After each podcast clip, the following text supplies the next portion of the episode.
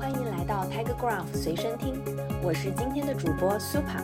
在这里，我们会分享最前沿的技术、最热门的解决方案、最新的活动以及最受欢迎的产品创新。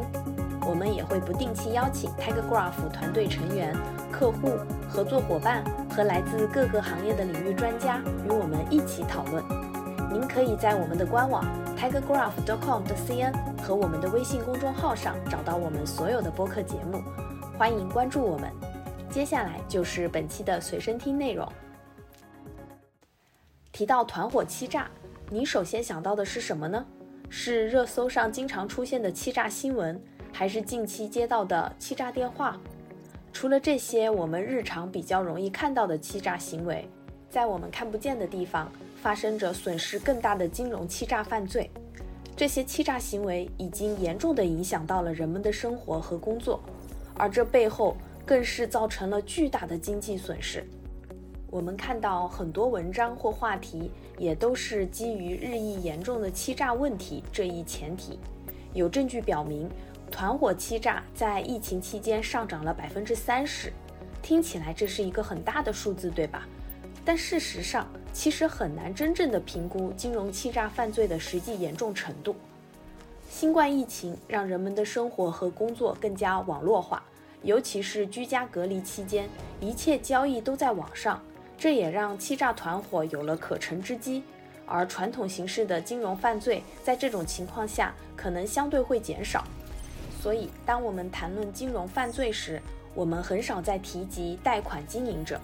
我们谈论的是非常有组织的团伙欺诈，他们会交换信息、共享和销售信息，并对存在已知漏洞的特定机构进行战略攻击。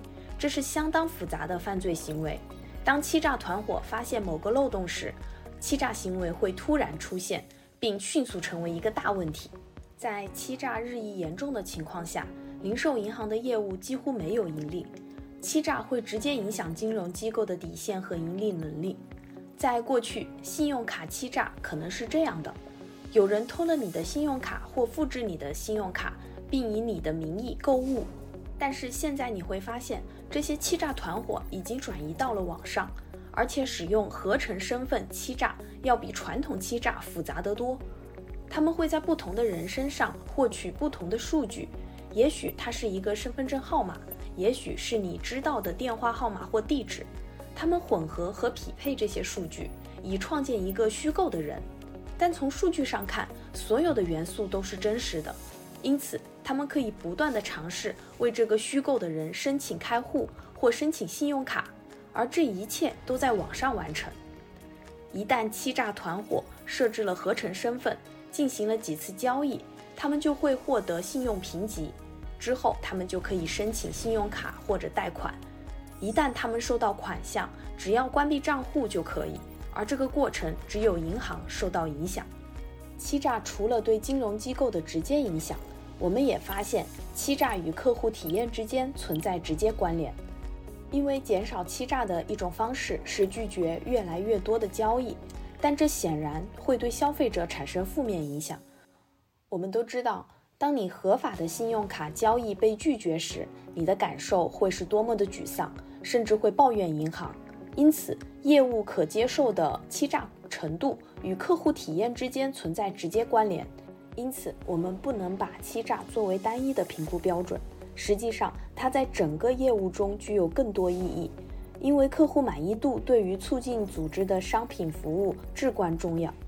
在过去的几年里，很多银行逐渐部署了新系统，用于检测异常交易或可疑客户，这对反欺诈产生了重大影响。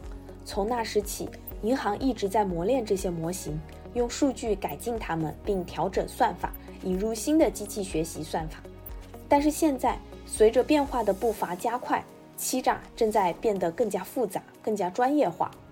再看这些系统。他们都非常擅长捕捉去年、上周或昨天的欺诈行为，因为它已经针对已发生的欺诈行为进行了训练。